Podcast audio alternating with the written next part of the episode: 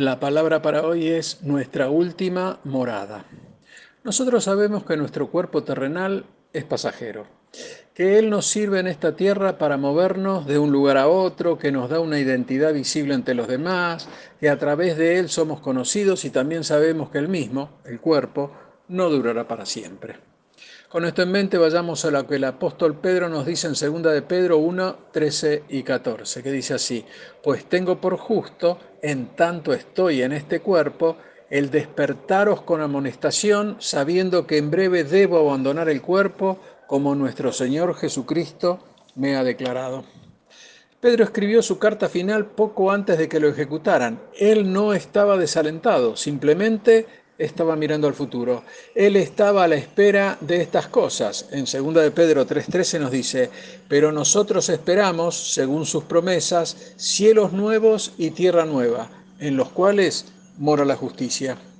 Según los versículos base del presente devocional, 2 de Pedro 1, 13 y 14, Pedro comienza diciendo, tengo por justo, ya que él sabía que era justo el recordarle a la gente constantemente y muy especialmente que los días de esta vida terrenal llegarían a un fin muy prontamente.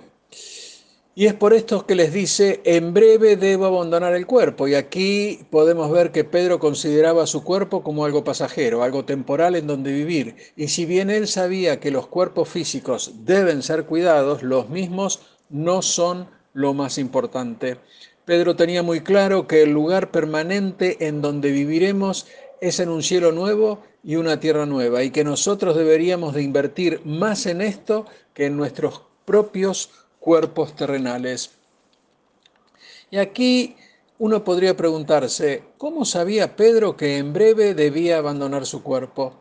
El abanico de respuestas podría ser, quizás él se veía envejeciendo o quizás el fuego de la persecución se calentaba más y más alrededor de él y tantas otras cosas más. Pero lo que sí sabemos es que Pedro sí murió como mártir, tal como le había declarado Jesús.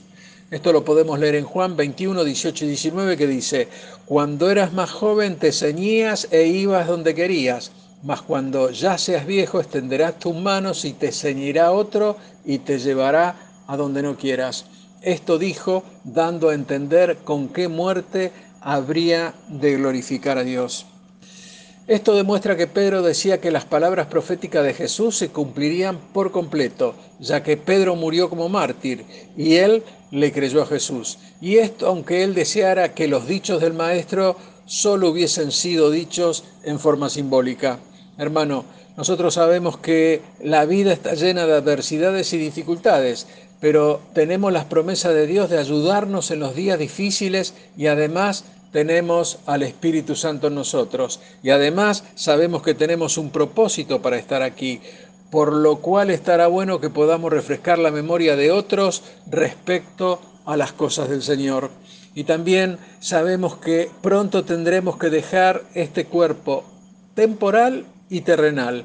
Y cuando esto suceda, podremos proclamar con alivio, Adiós a la adversidad y la dificultad, adiós a las pruebas y a los problemas. Podremos exaltar al Señor por nuestros cuerpos glorificados y viviremos días sin fin y estaremos en el aire fresco de la Nueva Jerusalén. Por lo tanto, hermano, tenemos que entender que durante los tiempos de dificultad la esperanza de la eternidad nos debe fortalecer.